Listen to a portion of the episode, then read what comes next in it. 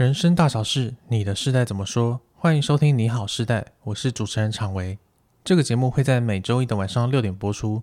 欢迎你追踪订阅我们，陪我们一起打开世代对谈的大门，聊聊差异背后的在意。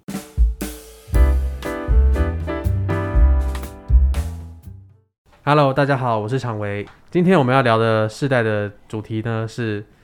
现代人有比较容易被冒犯吗？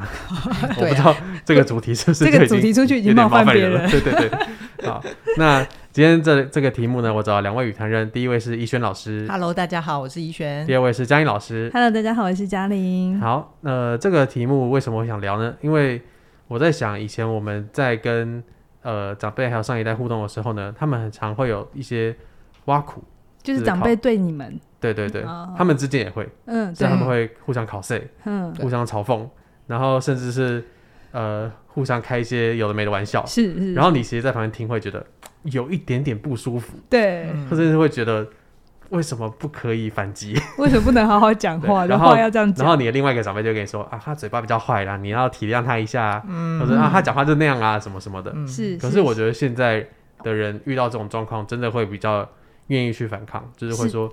请你不要这样讲，我觉得听了很不舒服。嗯嗯，或者请你嘴巴闭上，对，诸如此类的。好爽快哦，请你嘴巴闭上。对对对，然后甚至你遇到一些真的当下难以解决的，或是对方或是你你没有想解决的状况，嗯，你会直接上网去爆料公社，或者去靠北社团，然后去请各位网友评评理。对，就是他这样做，他这样讲是合理的吗？嗯，对。然后我就想说，现在是不是因为大家？呃，就是我们在很早以前那个爱世代报告里面有聊到一个事情嘛，就是现在大家的人身安全提高了，所以情绪的感受也放大了。对对对，对，然后大家会更勇敢的去说，我现在不舒服，嗯，我现在觉得感受不好。但是有些人也会觉得说，我现在人真的毛很多，然后 讲讲个一两句、两三句就开始爆炸，然后在那边。自导自演起来，是，然后甚至你没有那个意思，都被误解成有那个意思。有，然后我也不知道我现在这句话会不会被误解成有那个意思。对，但是我没那个意思。好，嗯，好，总之呢，就是想先问两位老师，就是先从医生开始好了。你觉得现在现代人真的有比较容易被冒犯吗？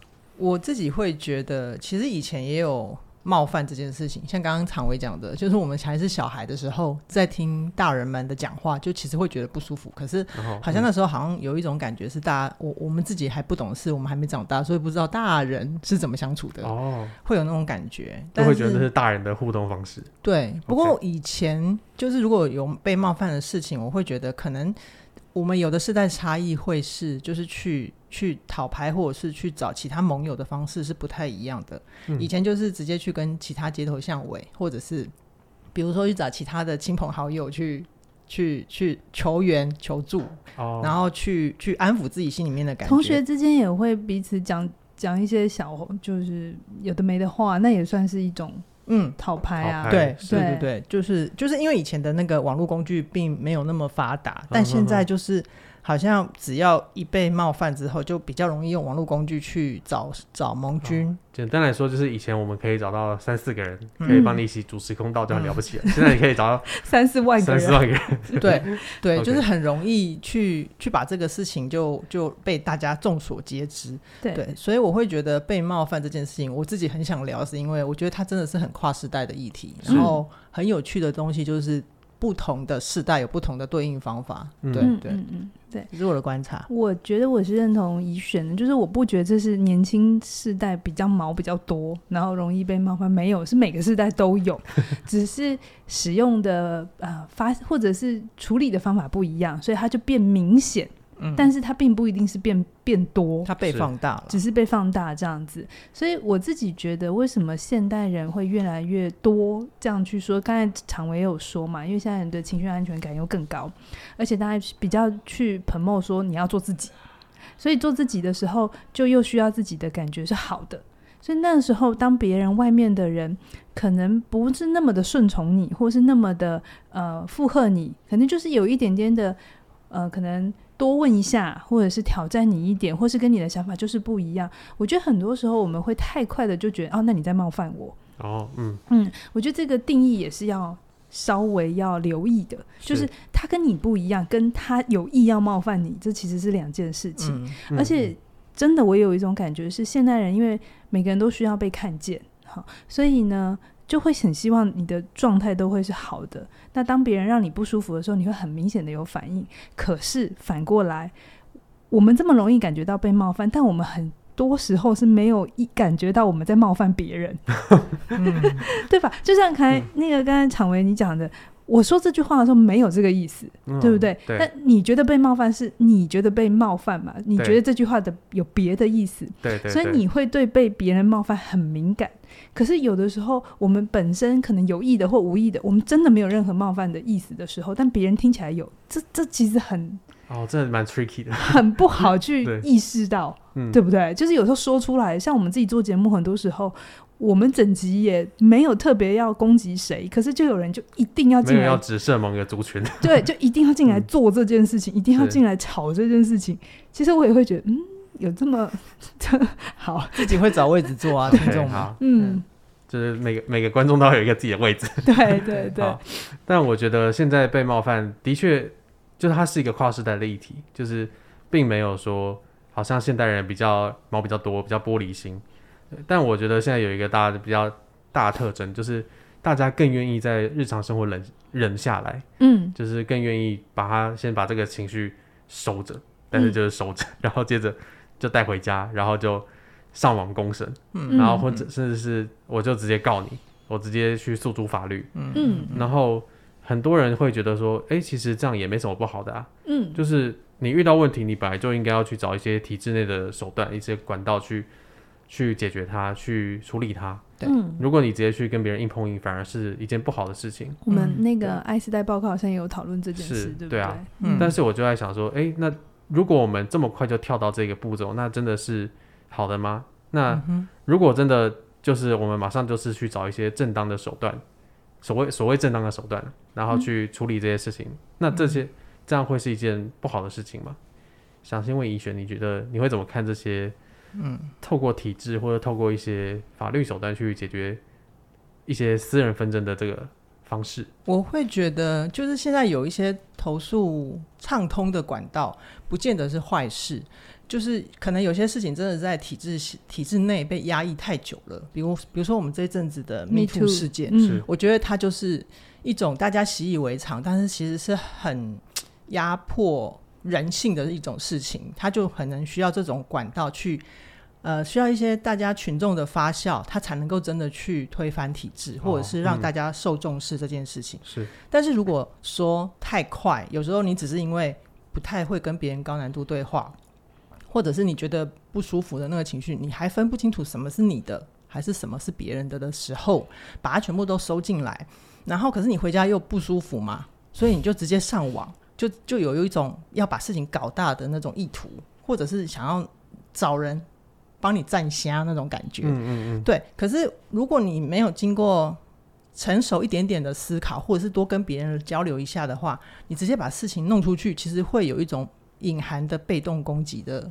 哎、欸，我没有觉得态度。被动、欸，哎，他还蛮主主主动的，就是他就出去了，因为他不，他没有在当事人面前呐、啊，哦，他不是跟当事人去处理这件事情，他不是面对面的冲突，他就是绕一个弯，但一样表达攻击。你们有没有听过那种，就是有一些，比如说我们是同一个公司，我们一定会有一个群组，对不对？对。可是会有其他的工作人员有小群，哦，就是他们就会在私底下讲说，他们还会用。呃，主管的代号在讲说他今天那个什么某人某事，哦、就是这种。对，如果说学校什么的都会有对，也是对对，就是如果没有真的好好先去就事论事的话，直接把做这种事情，其实我们也很容易，就是可能可能是包括像我们这样子的人都会受到一些伤害，是就是会不晓得那到底对方的理解是什么。嗯，对，所以就是如果有冲突的时候，你不当面把事情讲清楚，或者是。用其他一些私底下的方法，很有可能会把事情越搞越复杂。会，会对，所以我的、嗯、我觉得有一个关键，就是可以帮自己做一个初步的分辨，就是当你觉得不舒服的时候，你是不是可以先让自己冷静下来，就算三分钟、五分钟都很都很好。你到底是指主要是想要对那个人表达你的不满，还是说你真的是想要号召群众，嗯、让所有的舆论的压力去打死他，或者是？社会性死更强烈的，对，就是取消文化那种群众报复的事情。嗯、我觉得这边是可以需要需要去对对是，对进一步理清的。我觉得一璇讲的很好，就是你做这件事情的动机到底是什么？我并我并不会说哦，你都到网络上去说，就叫做一定不好。可是有的时候，那里面你是真的真的有一个你想要捍卫的精神呢，还是其实你是狭隘的要报复？嗯对，那我觉得那个东西是只有你自己才会清楚的哈、那我我这边就补充一下，既然我们是世代的呃节目主题，我们就要讲一下世代之间的差别。我觉得以前。呃，他中国人说情理法嘛，所以用到法律或者是体制的规定，我们通常是如果可以不要用就不要用，好，哦，真的要用的时候是事情很大条了，它是最后一步。对对，可是现在我不会觉得说哦，这一定叫好不好，因为可能体制也有改变，体制刚才怡璇讲的那个申诉的管道比较多，或者是大家也会比较重视基层的声音，因为有的时候是结构的问题，会让有一些声音真的不容易上去，所以我们现在回头把那个。呃，结构的状况被看见，然后有申诉的机会，这是好的。嗯，所以我觉得现在人是也比较愿意信任一些第三方。嗯嗯，嗯，可能是警察，因为我父母亲那个时代的警察挺黑的。哦、我这样没有冒犯，我没有冒犯警察。我突然觉得我们这集讲冒犯，好容易冒犯人。但是至少我们现在的法治观念是更健全的，对，相对来讲，或者是以前你到公家机关或者到医院送红包这个，我没有针对特别，就是那个文化就在那里，嗯，所以你就在那个游戏规则里不得不做这件事情哈。可是现在就是因为很多人大家的观念也改了，所以我们觉得说，哎，体制有些东西它被设定的更好，或是大家这个共识一起把它维护的更好，所以我觉得相对的体制也比较成熟，这是好事。可是我还是觉得处理事情有它的顺序，就是就像刚才凯那个议员讲的，如果你之间跟主管之间有些不愉快，嗯、有些人会因为自己有权威者的议题，嗯，嗯，或者他会很害怕冲突。其实你的主管也没有要打压你，嗯、可是因为你自己个人的感觉，感觉是非常主观的事情哦。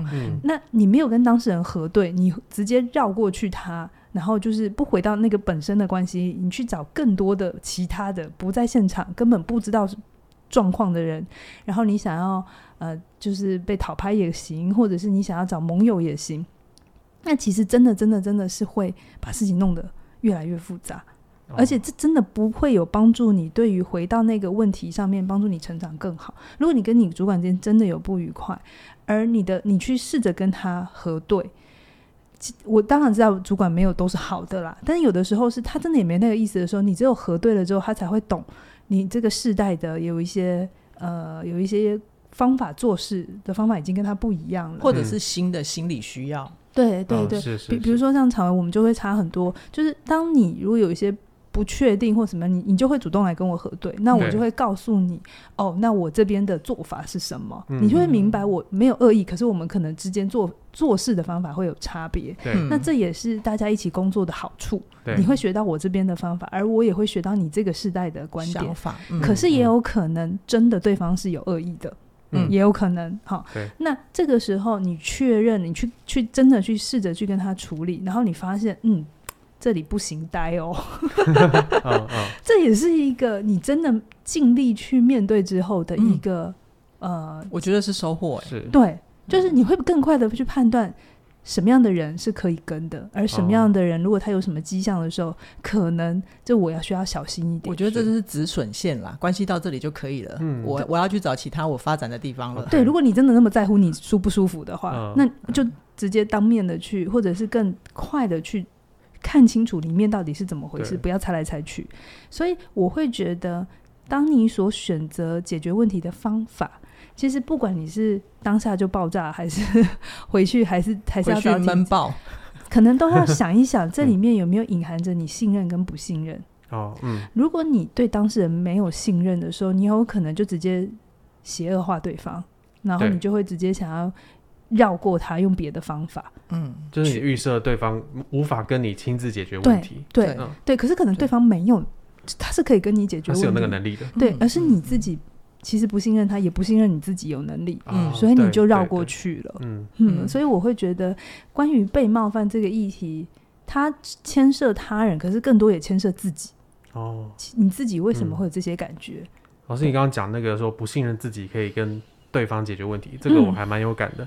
因为我觉得确实很多时候，我们真的知道对方不一定是故意的，嗯，或是他不一定就是真的非常有敌意的，但是我们就还是会感觉到很明显的不舒服，是或是很明显的有一种被踩底线的感觉。是。那我现在想问一下两位老师，就是这个时候我们要怎么去调试那种？我明知他不是故意的，但我就是觉得被冒犯了，我到底该怎么办呢？哦，好啊，我这边刚好有一个例子啦，就是因为我跟嘉玲一起主持敲门嘛，就是这节目也还蛮受大家欢迎的，很感谢大家。嗯、不过就是有时候我会在我自己的账号，就是脸书账号，我会收到一些朋友的私讯，就是想要认识我交朋友，但是其实可能稍微友善互动一两拍之后，我会发现对方是想要透过我来问杨老师问题。哦，真的。就是空中的免费咨商，或者是可能觉得我们有解忧的时间，但是他没有他没有搞清楚游戏规则，他就觉得我只要我来气话，他就会回答，就、哦、就就就是想要你有一种被。踩过去的感觉，对啊，对啊，就是有一种，我觉得我其实是有点自尊受损的感觉。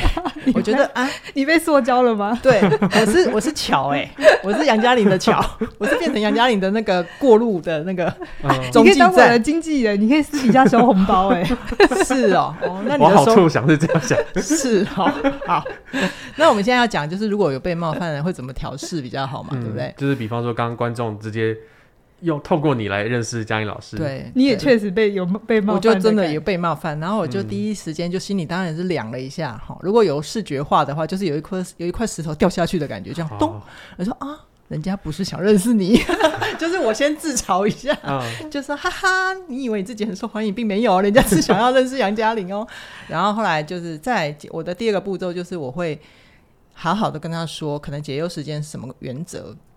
那杨老师的咨询是，他其实没有，就是就是我们会推荐他其他的管道，就是起点也有整理一些呃可以咨询的机构，然后再来就是我跟他解释那个解忧是怎么回事，就是把规则跟流程跟他讲清楚，哦，然后然后接下来就是那我的情绪怎么办嘛，对不对？我就会发现，就是那个有一点点失落感，然后对方还一直一直在跟你想要互动的时候，其实是会有愤怒的，嗯嗯，对，会有那种微微的这种林州嘛一个美送啊，你卖个公啊。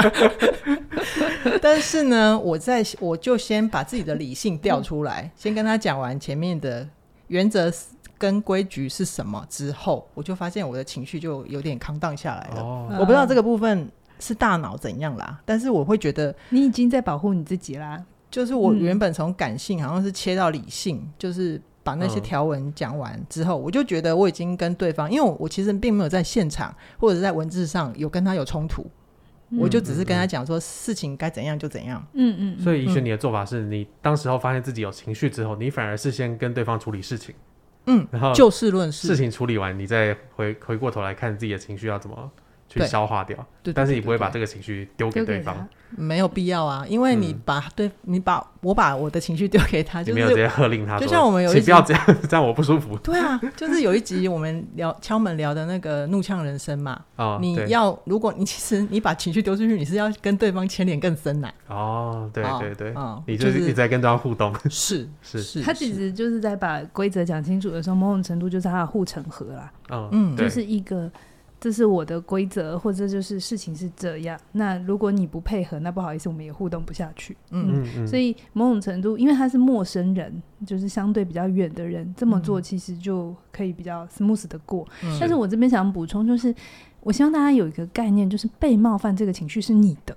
就是我前面讲的，我们对于被别人冒犯很敏感，但是我们对冒犯别人一点感觉都没有。嗯，所以被冒犯跟被嫉妒的概念是一样，就是那是一个你的感觉。其实你要跟对方核对也是可以的，但是更多时候你会发现核对之后，哎，跟你想的不一样。哦，嗯、就是对方其实没有那个敌意，那你还是不舒服，所以那个回头你还是要自己处理。是，不是他造成你的问题，所以他就非得要改变？不是这样子的，因为那个情绪是你长出来的。所以换位思考，我觉得你大大家在感觉被冒犯的时候，你可以想一想，对方是故意的，还是他根本不知道？嗯，我觉得区分这件事情蛮重要。嗯、比如说，我举一个例子。我之前在一大早去买买买一个美妆的东西，然后因为很早，所以店里面也没有其他消费者，就只有两个人，然后只有一个店员，因为太早不需要那么多人力。嗯嗯、然后那呃刚好我的那个另一个客人比我之前还要早，嗯去结账，就大概多一步这样子。嗯、然后那个那个，我看那个店员很年轻，大概就是也是刚上刚新手哈。然后他就开始要介绍他一些优惠啊，然后加入会员啊，嗯、然后要干嘛干嘛的，他们有一堆流程要走的、欸。有哎、欸，我以前在餐饮业真的也有，就是你基本基本上要问啊，就是他有要不要 Plus 升级，要不要加购一个什么点心？啊、对，对对，就是多营业额的概念、啊。我知道，一定要这样做、啊。好。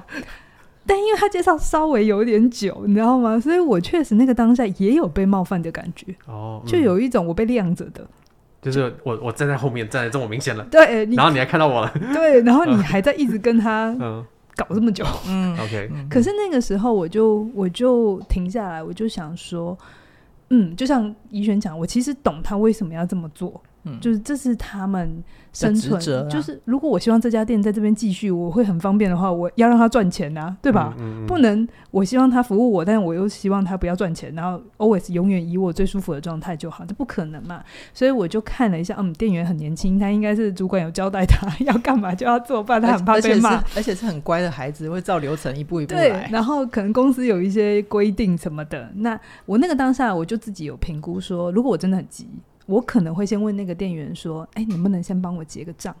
我已经是会员了，所以你不用推销我的。哦嗯、对，可能是这样。如果我真的很急，可是我那天没有急，因为我就说我很早，所以我就不急，我就看着他这边介绍，然后我在后面一边划手机一边听他的 SOP 这样子。所以我就我就在那个当下觉得，其实对啊，我那个当下可以选择我我感觉被冒犯，可是我也可以选择我不感觉被冒犯。”是因为对方其实并没有要刻意针对我，好，你准备要结账了，好，我不要帮你结账，好，我要先帮他结，这戏太多了啦，真实人生也没那么累，有被害妄想吧？对对对对，所以我觉得这个东西是你内在怎么想，这件事情让你不舒服，那个人的行为可能只是那个刺激源，可是更多时候它反映了你内在的什么东西哦，是你自己要消化。比如说，我还有一个东西是很容易被冒。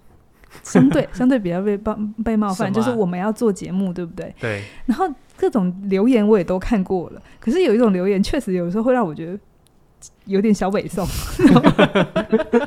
比如说就很爱比，因为我、嗯、我跟大家都有搭档嘛，嗯、跟凯宇、跟常维、跟。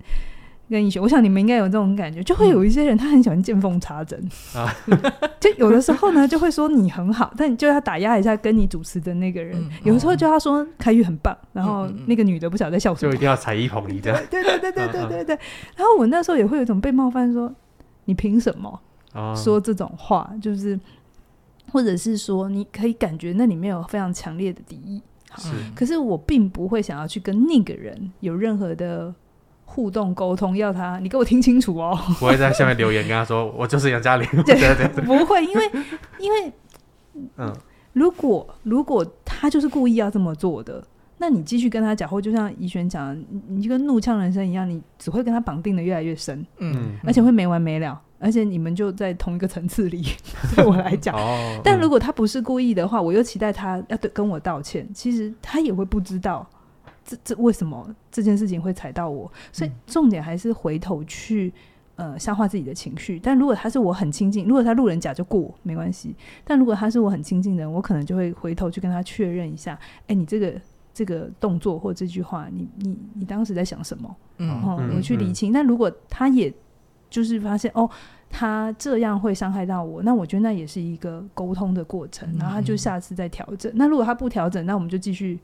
不一样的后面嘛，嗯、所以那个关系的推进是一直在演进的，它不会只有当下这件事情。是，哎、欸，我这边可以补充一下吗？就刚刚嘉玲讲到那边，就是如果跟亲近的人你觉得被冒犯了，其实我觉得一般人比较容易讲四个字，叫做“你是什么意思？”哎、欸，你是什么意思？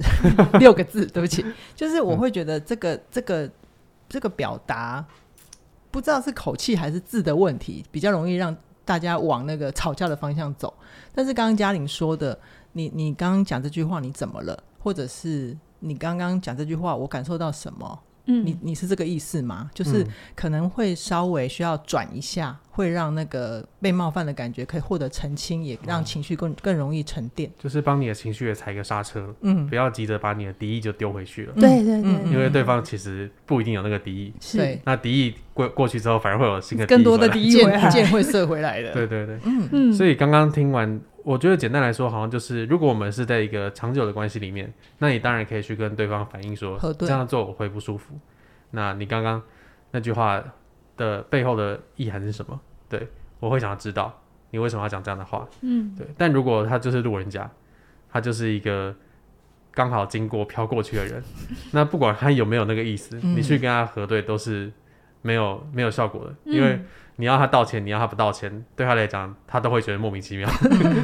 对，所以今天总结来看呢，我会觉得被冒犯的确是一个跨世代的事情，只是现在因为我们有了网络的工具，所以我们的处理方式会比较不一样。嗯，那因为网络是所有人都看得到的，所以确实我们会觉得相对的现代人好像比较容易被冒犯，但其实没有嘛，就只是以前的被冒犯之后处理的方式是找身边的亲朋好友。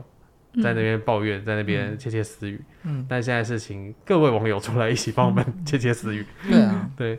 那我觉得，如果被冒犯之后，你开始想要把事情闹大、扩大，想要去公审，想要去走法律途径，呃，这个也没有不好，因为这代表说，就是你确实更相信一些体制上的一些管道。嗯。但如果你没有先试着跟当事人核对，先去尝试解决问题，那其实你很难确定那个第三方是不是。真的站在你这边，对对对，他到底是帮助你修复关系，还是帮助你破坏关系？对啊，对啊，会有风险。是，那最后就是，如果你真的感觉到被冒犯，但你同时知道对方不一定是故意的，不一定是有敌意的，其实更深刻的应该是去反映你内在有一些心理议题还没有处理完。嗯，嗯，那你就是要去看看自己。有哪些不舒服的东西，你可以把它认出来，嗯，去把它点出来。嗯，那关于这个部分，其实，在张毅老师的线上课程《好好在一起》里面就有提到一个，嗯、呃，四大安全感的杀手嘛，被比较，对，被比较。我其实还有想到一个是被剥削，嗯，对对对，就是我会感觉在被冒犯的时候，我们是很容易感受到这两种东西的，是是是。我觉得你好像在跟他比，在、嗯、在拿我跟他比，或是你好像拿这件事情在剥削我，是是。那我相信这个其实就是。很明显，就是这是我们个人内在的心理议题没有处理完，是，是，而不是对方真的做了什么或说了什么很深刻、实质的伤害到我们。对，对，因为我们只要有安全感，我们有对自己有一个自信，嗯，对自己有喜欢自己的部分的，有一些掌控感的时候，是是。其实对方讲那些话根本不痛不痒。对，对，对，我回头就是刚才讲那个网友很喜欢拿我跟各各式各样的人比嘛，嗯，那有时候就会跟凯宇比谁有条理。好，然后有的时候就会跟怡璇比，就说我太凶。对不起啊，我黑了你。没有没有，那我其实就会回头，就像刚才常伟讲了，当这个东西出来的时候，我确实有感觉被比较跟被剥削，然后我就会去冷静下来去想说，嗯，其实调理确实就是凯宇的优势，我我不需要跟他比这个，因为我我，有别的地方。比如说我更好笑，或者是 对啊，我更会把东西很难讲的很简单。嗯、那怡璇，我跟他比，他就是这么有，就善良。你知道，大家就说他真诚，然后说他就是喜欢他这么。这么直接，好啦，你先讲你的安全感怎么巩固下来。那我就会去欣赏他，嗯，我不会拿这一块一定要跟他比，就他就是这样，要超越他的某些特质。对对对对，嗯、我其实我也觉得我很真诚啊，我是真诚的，是更快的反应出来而已。所以，我我就觉得他没有什么好比的。那这个东西其实就是一再一再的往内探寻，然后去好好的认识自己，然后对自己有信心。那这些东西会来，但它也会过。嗯，就就是笑一笑，它就过了这样子。嗯，嗯，所以如果大家想要让自己的内在更有安全感的话，欢迎你现在就加入我们的线上课程，好好在一起。嗯，嗯，那这门课程呢，从即日起到九月十四号，你都可以享有我们网站的优惠价二八一七。对，很优惠的价格哦。所以希望大家赶快把握机会，手到加入。嗯、今天世代的议题就聊这边了，期待下周一晚上六点再跟大家一起分享有趣的话题。拜拜。拜拜。